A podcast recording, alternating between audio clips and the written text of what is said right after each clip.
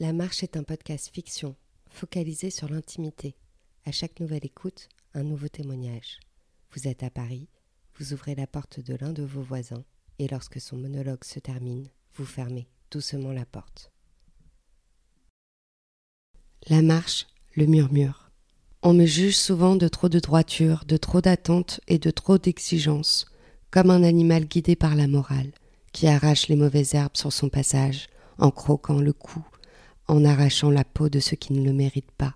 Je bats le talon sur la chaussée. Mon talon bat le pavé, le pavé de Paris, ça tape le cœur battant, impunément dans le cœur de Paname. Je suis l'animal qui rappelle à la foule la beauté des lumières pour les forcer à regarder un tout petit peu plus loin que le bout de leur rue, pour les pousser à la conscience. Je quadrille le secteur, comme pour donner au monde de nouvelles valeurs, de nouveaux droits, universalistes.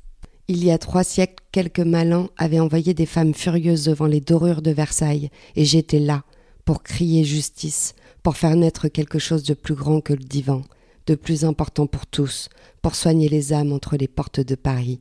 Sans mégarde, sans que le roi ne quitte tout à fait sa chasse, je suis déjà là. Il sent mon odeur intense, l'odeur des morales de l'âme. Je viens frapper le roi de l'exigence dont je suis fait. Je viens cracher au roi l'irrépressible liberté qui m'anime. Alors déjà il est la cible de la colère française, celle qui coulait déjà avec force dans Paris et au sein des six heures de marche qui pouvaient relier la Seine au sang royal.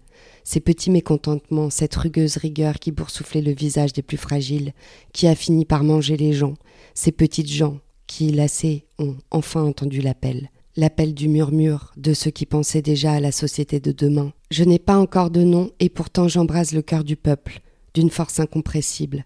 Je suis plus grand que Dieu, plus incontrôlable que Zeus, je suis plus grand que le Vatican. Mon rugissement fait vibrer l'âme de Paris.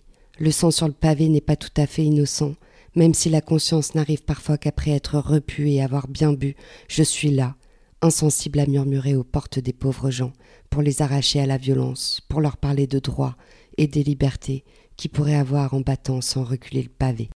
Ce large murmure qui a embrasé les rues de Paris comme un éternel incendie, ce dont on peut être fier. La puissance des hommes et des femmes pour se soulever comme une tempête de sable, incontrôlable, incontournable instant, capable d'étouffer la royauté d'un seul souffle.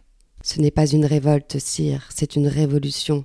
Zweig me connaissait déjà, comme l'animal universel, buveur de sang royal, comme la liberté dont on aurait arraché les chaînes, l'égalité des êtres comme objectif commun, la fraternité essentielle au combat. Les États généraux ont battu les cartes afin de remettre l'ordre du monde en marche, et que reste-t-il de ces combats de courageux, de ces idées modernes et universelles? Que reste-t-il de leur courage lorsque ceux qui nous dirigent sont étouffés d'argent, à en oublier leurs devoirs, à en oublier nos valeurs? Les pavés de la Bastille détiennent encore les plaques d'antan. Que faut-il encore? Faire renaître le murmure. Le peuple s'essouffle à trop rappeler à ceux qui ont le spectre de l'État en main de se souvenir de la pénibilité du labeur, de la saleté de nos villes, de l'écœurement des familles face à la misère et la colère qui ne cessent de gronder. Hugo l'avait compté. Il y a trop à en dire, de la lâcheté humaine, du dégoût que certains peuvent nous provoquer dès l'instant que les intérêts personnels de chacun, offerts par le capital humain, va au-delà de l'intérêt du peuple. Rousseau cracherait encore son contrat social au visage de quelques-uns de nos hommes. Depuis que les hommes ne croient plus en Dieu, ils décapitent la République.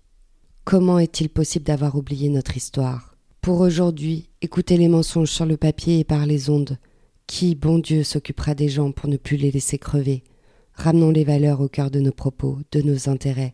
Sinon la colère devra gronder à nouveau, parce que ce n'est pas possible d'avoir été si éveillé et uni et en arriver à la violence mensongère d'aujourd'hui. Et si le peuple reprenait sa voix, et que celle-ci remettait les pendules à l'heure, c'est bien ça qu'on doit garder en tête. Ces hommes de la Révolution, gardés dans les murs du Panthéon, c'est à eux qu'on doit notre semblant de liberté et notre niveau d'exigence. C'est tout cet ensemble de problématiques, bien loin de la chasse, qui doit réveiller les hommes pour décider ensemble. C'est le souffle de la Révolution qui rebat dans nos veines, sans que l'on s'éveille à le comprendre mais c'est bien ça qui nous rend plus forts. Merci d'avoir écouté un épisode de l'œuvre sonore La Marche. Je suis Audrey Gauthier, l'auteur de ces fictions. J'espère que vous vous plongez dans les monologues de ces short stories avec entrain. Surtout, n'oubliez pas de fermer la porte et de revenir à vous après l'écoute de chaque épisode. Bref, merci et vivement la suite.